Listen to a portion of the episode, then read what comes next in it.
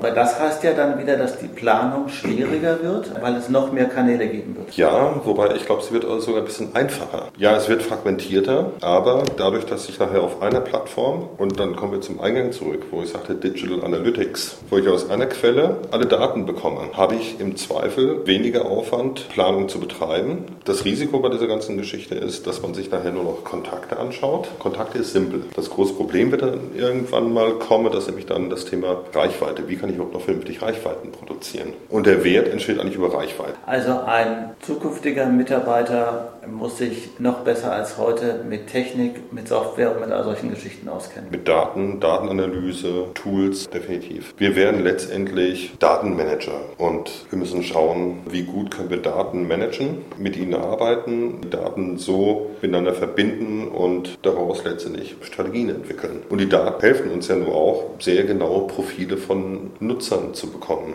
Wird grundsätzlich das Maß an Transparenz über die Digitalisierung besser werden? Nee, die Komplexität steigt, weil oder der Vorwurf der Werbungtreibenden geht ja immer in die Richtung, wenn es um das Thema Geld geht. Die Komplexität im Datenbereich, da ist ja kaum jemand wirklich drin von den Werbungtreibenden. Das geht ja schon damit los, wenn man sich jetzt eine Medienanalyse, Konventionen, auf denen Reichweiten errechnet werden, Konventionen, auf denen, mit denen die AGF Reichweiten für das Fernsehen ausweist. Einfach diese technischen Zusammenhänge im Hintergrund, das ist ja schon ungemein komplex. Mhm. Meines Erachtens die wenigsten Werbungtreibenden wirklich wissen, was dort überhaupt passiert. Müssen sie auch nicht, weil dafür haben sie auch die Agentur. Aber klar, da können sie sagen, das ist intransparent, aber ich glaube, darum geht es ja nicht, sondern die Intransparenz, die dann immer vorgehalten wird, ist immer, wenn es um das Thema Geld geht. Welche Rolle spielt eine Agentur, Wirtschaftsstufe, Treuhänder? Wie laufen Zahlungsströme zwischen Agentur und Medium? Was gibt es an Deals? Was gibt es an Absprachen etc.?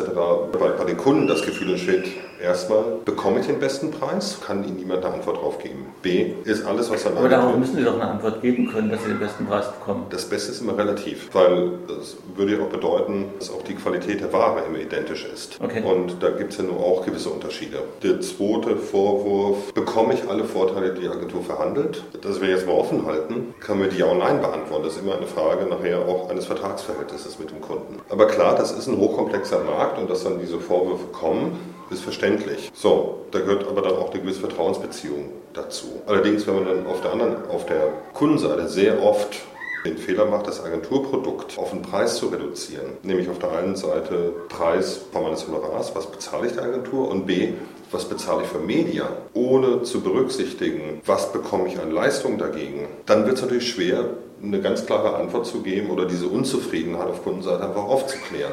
Weil gerade wenn es um diese Qualitätsdiskussion oder um Inhalte geht, ist verdammt schwer, wenn man nicht wirklich tief drin ist, diese Unterschiede zu erkennen, die es auch in, den, in der Produktleistung gibt. Sie haben, um das mal am einfachen Beispiel festzumachen, Sie haben 10, 15 verschiedene Alternativen, um ein Mediaproblem zu lösen. Und alle Alternativen mögen gleich gut sein. Aber nachher vom Ende, äh, im Ergebnis kommt vielleicht immer das Gleiche bei raus. Und Sie müssen sich nun für einen Weg entscheiden. Dann wird es schwierig, einfach zu sagen, okay, was ist denn jetzt der beste Weg für mich? Nachher müssen eine Entscheidung dadurch, dass Sie eben so viele Optionen Optionen haben, die immer zum gleichen Ergebnis führen, reduziert sich vieles immer auf, was bezahle ich dafür. Dann kann ich verstehen, dass Kunden dann hier und da ein Problem haben, nachzuvollziehen, wie sich das zusammensetzt. Ich kann ja auch sagen, die Agenturen sind nicht ganz unschuldig an der Situation. Sie haben ja auch viele Dinge sehr verkompliziert. Ich lasse jetzt mal die technischen Geschichten weg, sondern einfach nur die Art und Weise, wie dann Effizienz zum Beispiel gemessen wird. Da arbeitet jede Agentur immer mit anderen Formelwerken, alle kommen zu unterschiedlichen Ergebnissen. Die einen an so einem ganz einfachen Beispiel festzumachen, rechnen dann tagesaktuell gewichtete GRPs, die anderen monatsgewichtete GRPs, da gibt es schon leichte Differenz. Und dann sagt die eine Agentur 10, die andere sagt 12, die nächste sagt 15 und alle haben es irgendwie recht, weil das Einzige, was sie gemacht haben, sie haben nur ein anderes Formelwerk zugrunde gelegt. So, es gibt kein, kein Prüfsiegel oder Gütesiegel. Und das hat dazu geführt, dass eine gewisse Verunsicherung